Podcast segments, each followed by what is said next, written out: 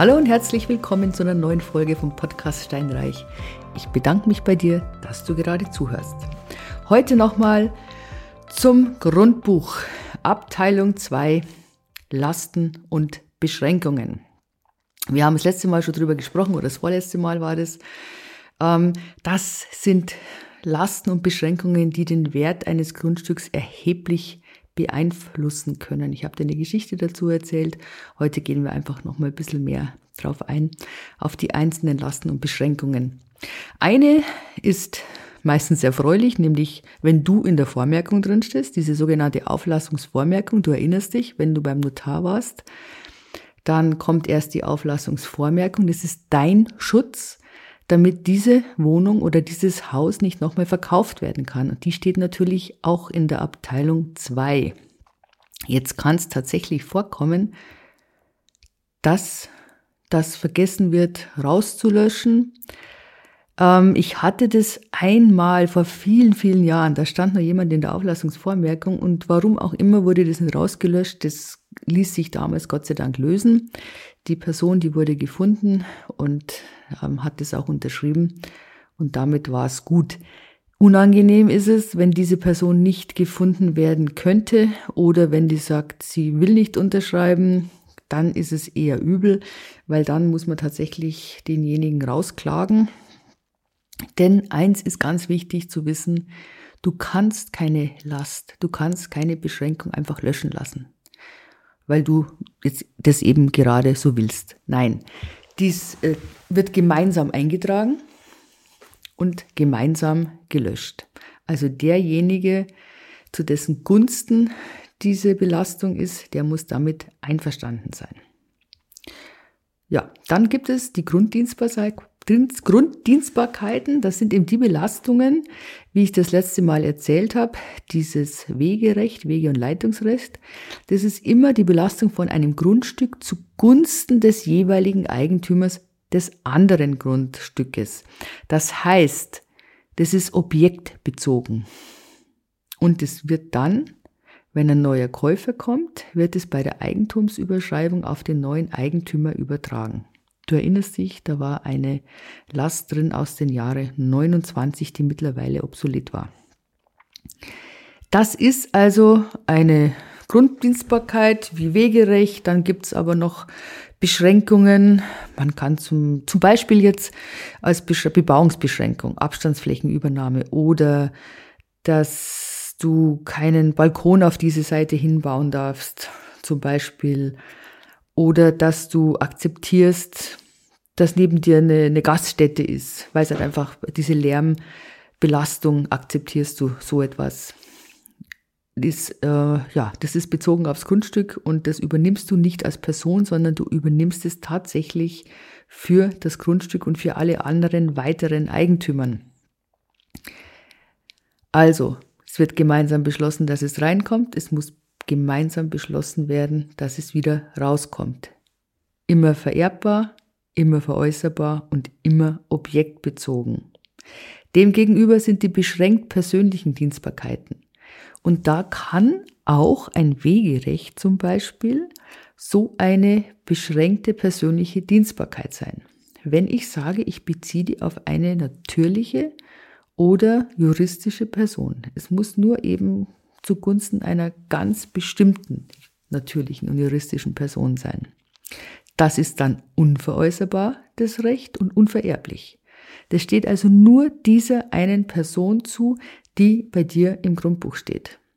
Sobald derjenige stirbt, dann erlischt dieses Recht und man kann dann mit einem entsprechenden Nachweis das aus dem Grundbuch rauslöschen lassen. Mir fällt jetzt gerade was ein bei Wegerechte. Ähm, wir haben ja dieses Wege, wenn du etwas kaufst und du brauchst tatsächlich ein Wegerecht bei deinen Nachbarn, bitte vergiss nicht, dass du nicht nur das Wegerecht eintragen lässt, sondern auch das Leitungsrecht. Ja? Also Wasser, Abwasser, Strom, äh, Gasleitung, jede Leitung damit die, Gewähr, damit die Erschließung von deinem Grundstück gewährleistet ist. Also damit ist es nicht getan, dass du nur ähm, drauf fahren kannst oder drauf gehen kannst. Ganz wichtig. So, da aber wir waren jetzt schon bei den beschränkten persönlichen Dienstbarkeiten. Da ist es fast immer das Wohnrecht, auch das Niesbrauchrecht. Wohnrecht ist ja das Recht, da darf der Eigentümer drin wohnen, solange er lebt. Und in dem Moment, in dem er auszieht, ist dieses Wohnrecht verwirkt. Auch da ist natürlich Spielraum da. Ich habe da schon die verrücktesten Sachen gesehen. Also wirklich, da war zum Beispiel einmal ein Wohnrecht eingetragen. Aber wenn diese Person länger als sechs Wochen nicht in dem Haus ist, dann erlischt dieses Wohnrecht. Was natürlich ein Wahnsinn ist, weil in dem Moment, wo man einmal im Krankenhaus ist, ist für längere Zeit, dann könnte das schon damit erlöschen. Also immer alles genau prüfen bei Eintragungen und genau prüfen, wenn man es kauft. So, dann gibt's den Niesbrauch. Was heißt denn Niesbrauch? Ja, das heißt eigentlich das Früchte ziehen. Das heißt, derjenige, der, der das Niesbrauchrecht hat, der darf nicht nur drin wohnen, sondern der hat auch das Recht, dass er welche mit zunimmt, die bei ihm wohnen, dass er die Immobilie vermietet, dass er einfach allen Nutzen aus dieser Immobilie zieht. Und Früchte tragen, äh, Früchte ernten deswegen, weil es natürlich auch die landwirtschaftlichen Erzeugnisse und auch die abgebauten Bodenschätze betrifft. Das heißt, ein Nutznießer, ein Niesbrauchnehmer ist wirtschaftlich ähnlich wie ein Eigentümer.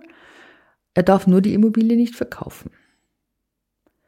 Oft wird es gemacht innerhalb von Familien, wenn die Eltern den Kindern äh, Immobilien übertragen, dann wird häufig der Niesbrauch eingesetzt, damit den Eltern eben noch ähm, ja, ein bisschen was bleibt, sage ich mal. Äh, der Nachteil jetzt beim Niesbrauch, oder ich muss es anders sagen, auch da ist die Ausgestaltung relativ frei. Da könnte man auch reinschreiben, dass der Niesbrauchnehmer keine Zahlungen zu leisten hat auch bezüglich jetzt von Reparaturen. Oder aber es steht drin, er muss die Reparaturen zahlen. Also die Ausgestaltung ist auch hier sehr breit. Das ist natürlich im Prinzip unverkäuflich. Wenn du jetzt ein Haus oder eine Wohnung hast, wo drin steht, da ist jemand, der hat den Niesbrauch und du musst für alle Reparaturen, für alle Instandhaltungen aufkommen, also das kannst echt knicken. Weil du weißt ja niemals, wie, wie alt derjenige wird. Und wie lange das nur dauert, also das ist im Prinzip etwas, wie ich vorher gesagt habe, die machen das, das macht das Objekt ja unverkäuflich, das muss man sagen. Früher gab es auch häufiger noch das sogenannte Leibgeding, also das ist eine sogenannte Reallast und das war bei den Bauern ganz üblich. Die haben das überschrieben, ihr Gehöft und derjenige, der das überschrieben hat, der wurde damit abgefunden mit ja, Zahlungen oder wie Essen, wie die Pflege wurde ja oft mit vereinbart. Das, das sogenannte Austragshäusel, ich weiß nicht, ob du das kennst, das gibt's in Bayern. Da ist es halt ein kleines Haus neben so einem Bauernhof, das Austragshäusel, da wohnten dann die äh, oder wohnen die Altbauern und die werden eben versorgt mit allem, was man so braucht. Angefangen von Kleidung über Nahrung, Taschengeld, Pflege und so weiter. Das ist das Leibgeding und eine sogenannte Reallast. Dann, was ist noch drin? Vorkaufsrecht, natürlich. Vorkaufsrecht haben wir schon kurz angesprochen, glaube ich, äh, steht drinnen und wenn das drin steht, dann schreibt der Notar nach dem Notarvertrag dem Vorkaufsberechtigten an und der hat dann Zeit, dass er da zwei Monate überlegt, ob er jetzt das Vorkaufsrecht annimmt, sprich, dass er in den bestehenden Notarvertrag eintritt oder nicht. Das ist ein bisschen blöd für denjenigen, der einen Kreditvertrag unterschreiben muss, denn solange sich dieser Vorkaufsberechtigte nicht entschieden hat, kann er eigentlich nicht unterschreiben, den Kreditvertrag, weil im Zweifelsfall muss er dann damit, ähm, ja, muss er damit leben mit dem Kredit und muss den eben äh, bezahlen. Also das ist echt übel. Es ist schon so, also, nee, ich muss anders sagen. Ein Vorkaufsrecht, der kann natürlich nicht nur im Grundstück, äh, im Grundbuch stehen. Es gibt manche, also die Kommunen haben zum Teil auch ein Vorkaufsrecht. unter bestimmten Voraussetzungen. Zum Beispiel, sie brauchen das jetzt für einen Kindergarten, für einen Neubau von Kindergarten, weil das gerade so liegt. Dann haben die das Recht, das, Vor, den, den Vorkauf, äh, das Vorkaufsrecht zu ziehen muss aber sehr gut begründet sein. Und dann gibt's natürlich schon noch die privatrechtlichen Verträge. Ja, also du kannst ja jederzeit mit irgendjemandem einen Vertrag schließen und sagen, okay, gut, äh, du, über, äh, du gibst ihm das Vorkaufsrecht oder es kann in einem Testament stehen zum Beispiel. Da ist es insofern anders, als dass derjenige, der das Vorkaufsrecht besitzt, der muss sich selber drum kümmern, dass er dann bekommt, dieses Recht, weil der Notar weiß nichts davon, der kann ihn gar nicht anschreiben. Und deswegen läuft sowas meistens dann auf eine Klage raus und oft auch einfach auf eine Auszahlung von, also dass man das einfach mit Geld löst. Was sind noch drin? Erbbaurecht ist noch drin. Ähm, Erbbaurecht müssen wir mal einen eigenen Podcast machen. Das führt hier fast zu weit. Das Erbbaurecht ist eigentlich das Recht, das Grundstück zu bebauen und zu nutzen gegen einen bestimmten Entgelt für eine bestimmte festgelegte Zeitdauer. Meistens sind es beim ersten Mal 99 Jahre und dann wird es oft noch verlängert für 50 Jahre. Du kaufst quasi nur, wenn du so eine Wohnung oder ein Haus kaufst im Erbbaurecht, nur dieses Gebäude. Das Grundstück gehört dir nicht und du musst noch dafür bezahlen. Quasi wie so eine Art, ja, die Erbpacht. Deswegen heißt es auch äh, umgangssprachlich. Das ist eine Erbpachtwohnung, aber eben nur in der Umgangssprache. Dann, was ist noch drin? Das sind noch Vermerke können noch drin sein in der zweiten Abteilung. Ähm, zum Beispiel Sanierungsgebiet. Das ist ein typischer Vermerk von Kommunen. Das wird dann gemacht, wenn ein bestimmtes Gebiet aufgewertet werden soll. Da wird eine enge Grenze gezogen dann sagt man, okay, das ist jetzt das neue Sanierungsgebiet, hat dann einen bestimmten Namen und die Eigentümer in dem Sanierungsgebiet, die haben Vorteile. Sie bekommen zum Beispiel Zuschüsse, wenn sie, ich sage jetzt einfach mal als Beispiel, die Fenster sanieren wollen oder sie machen das Haus einfach schöner, andere Haustüren oder wie auch immer. Andererseits, sie haben auch die Pflichten. Ja, sie müssen auch einen Beitrag dazu leisten, finanziellen Beitrag, weil das Viertel wurde ja aufgewertet. Also oft sind es dann, dass die Straßenzüge einfach aufgehübscht werden, dass man Bäume pflanzt, dass man Freiflächen ähm, gestaltet mit mehr Aufenthaltsqualität. Das ist alles in so einem Sanierungsgebiet. Genau.